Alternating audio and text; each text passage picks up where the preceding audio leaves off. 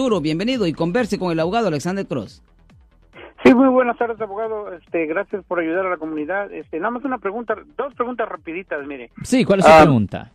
Me paró un policía y me dio me dio un ticket y una cita, ci- ci- citation le dicen, ¿no? Sí, un Pero es el número dos- 218.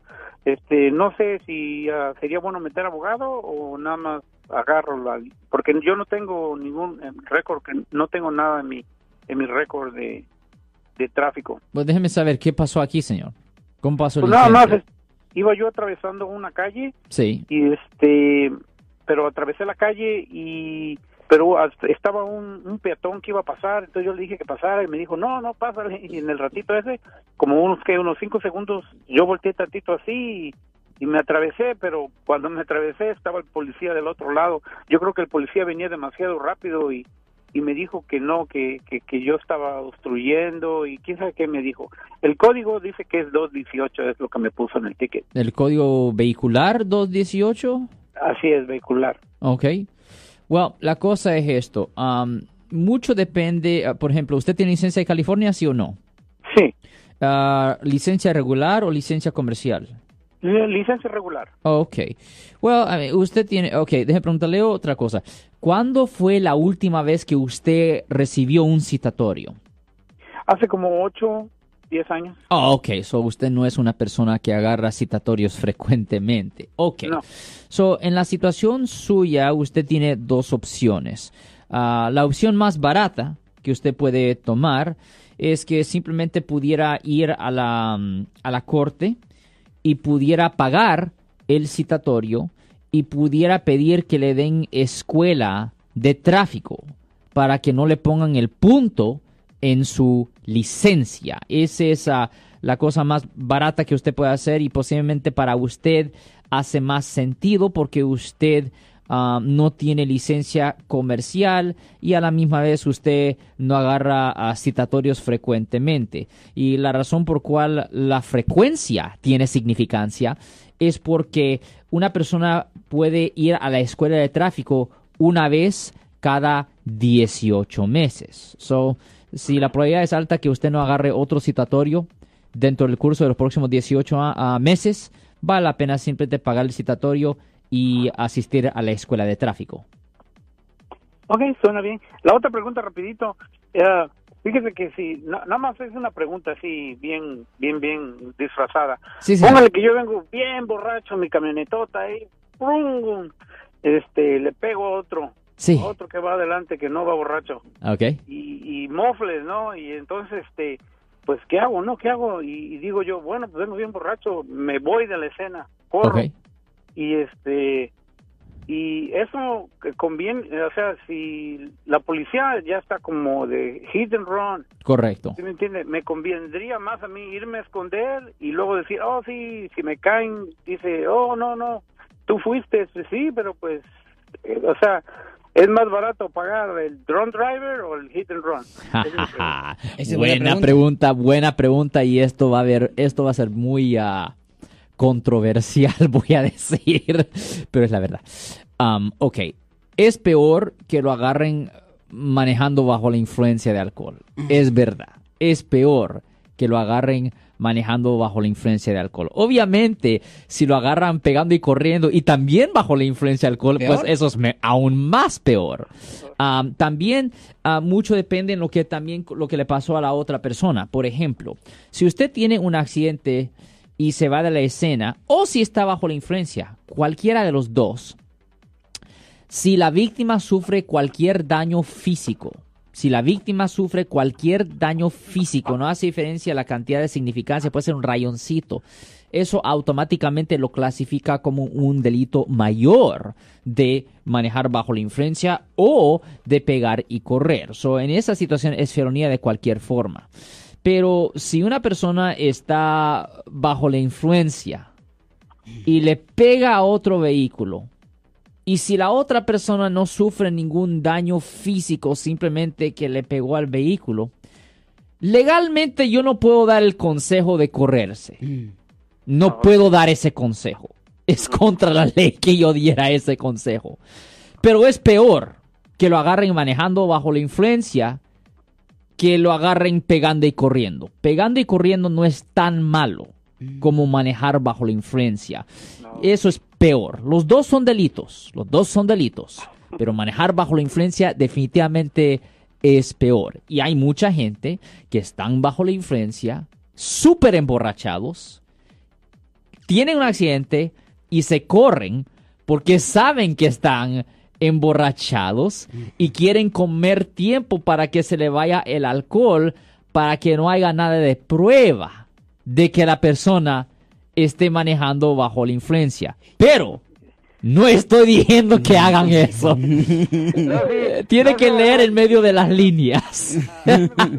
programa, pero como dice usted, luego, cuando va uno así, que viene uno bien tomadote así en el carro y te para el policía, uno viene tan contento que se echas unas chelas, acá estás bien, ja, ja, ja, llega el policía, tomaste, y uno de buena persona, pues está uno bien embriagado, dice, ah, sí, sí, tomé, sí, me entiendes. Pero, o sea, lo que le quiero decir es que usted sí recomienda eso, y qué bueno que lo recomienda, pero muchas veces ya uno viene tan tomadote, y tan contento, y tan alegre, Oh, no, sí, sí tomé. yo sé que es malísimo, pero pues lo agarran a uno. No, definitivamente. Y le, le, voy a decir una cosa, es lo peor. la gente cree, oh, si el policía me pregunta si yo he tomado cualquier cantidad de alcohol, eh, eh, eh, si yo he tomado alcohol, le voy a decir, oh, me tomé una o dos cervezas. No. Ahí, si usted le dice cualquier cantidad de alcohol al policía, el policía tiene que hacer mm. los exámenes de sobriedad. Y la razón es porque hay cierta gente que simplemente no puede metabolizar el alcohol muy bien. Y si el policía lo dejara a usted ir, hipotéticamente, y después usted va y choca, o peor, mata a alguien, si los otros policías después descubren de que el primer policía tuvo la oportunidad de pararlo a usted y no lo hizo, a él lo demandan por negligencia. So, para proteger su propia piel, él tiene que hacer los exámenes de sobriedad si usted le dice al policía cualquier cantidad de alcohol. So, si un policía le pregunta a usted si usted ha tomado, siempre se le dice no. Aunque o esté bien tomado. Oh, yeah. oh, yeah. Nunca se le dice sí. Eh, Nunca se le dice sí. A mí me pasó otro, el otro día me, había un checkpoint. Sí. Y, me, y, pues yo sí había tomado, pero había tomado como en la hora del lonche y eran como las 4 o 5 de la tarde. Uh -oh. Y me preguntó, ¿has tomado? Le digo, sí, me tomé una cerveza a la hora del lonche. Y yo el policía me dijo, oh, ok, está bien, pásale. Pero pues yo creo que hizo la cuenta y haber dicho, no, pues ya pasaron cuatro horas, no le voy a encontrar nada. Y verdad, no, no venía yo borracho. Y sí me había echado dos cervezas, pero muy temprano. De preguntarle esto, ¿cuánto pesa usted, señor? Yo peso 170 libras. 170 libras. Pues aquí en mi mano, uh, la gente que nos están viendo en Facebook pueden ver esto, pero aquí en mi mano, y se lo voy a Eri, yo tengo aquí un rótulo Ah, del Departamento de Motor Vehículos que me deja saber más o menos la cantidad de alcohol que una persona puede tener en su sistema y todavía no estar sobre el límite legal. Y si vemos ahí, ah, como en las 170 libras, ya después de como dos cervezas y media, ya estuviera sobre el límite legal. Ahora, el, nivel de alcohol uh, de .08 obviamente es, el nivel legal, pero por cada 40 minutos que pasa después de que usted ha tomado, sí baja la cantidad un punto .01. So, si usted solo tomó dos cervezas y ya pasaron unas cuatro horas, ya usted no estaba sobre el límite legal. Pero una cosa que la gente sí debería de saber. Es solo porque una persona no está al punto 08, eso no quiere decir que no le pueden dar a una persona un DUI. Por ejemplo, supongamos que tenemos a una persona que no, no toma o toma raras veces y se toma una dos cervezas, vamos a decir, y pesa 200 libras, voy a decir. Y y está, si le sacan la sangre está al punto 05, Pero porque la persona no, no toma, se siente mareado y su manejo está pues ah, no está manejando muy bien, todavía le pueden dar el DUI si pueden enseñar que el alcohol estaba impidiendo la habilidad de propiamente manejar el carro. Manejando peligrosamente. Exactamente, lo que usted acaba de decir, exactamente. Si ellos pueden enseñar que la persona estaba manejando peligrosamente, de cualquier forma, dar el DUI. Ah, sí, señor. Me tenía cualquier otra pregunta. Ok. Muy amable por su trabajo. ¿eh? Oh, muchas gracias a usted, señor. Muchas gracias. Y siempre estamos aquí, pues, para responder a las preguntas que la gente tiene con respecto a los casos de manejar bajo la influencia y los casos criminales, los casos penales, incluyendo violencia doméstica, hurto o robo, peleas físicas, asalto, agresión, casos de drogas, todos los delitos graves y los delitos menores, la violación de la libertad condicional y la libertad vigilada, las violaciones de tráfico, crímenes de cuello blanco, la limpieza del record criminal o expungement y siempre se buscan alternativas de cárcel para las personas culpables. Ahorita estamos en vivo aquí en La Caliente respondiendo a sus preguntas con respeto a los casos penales.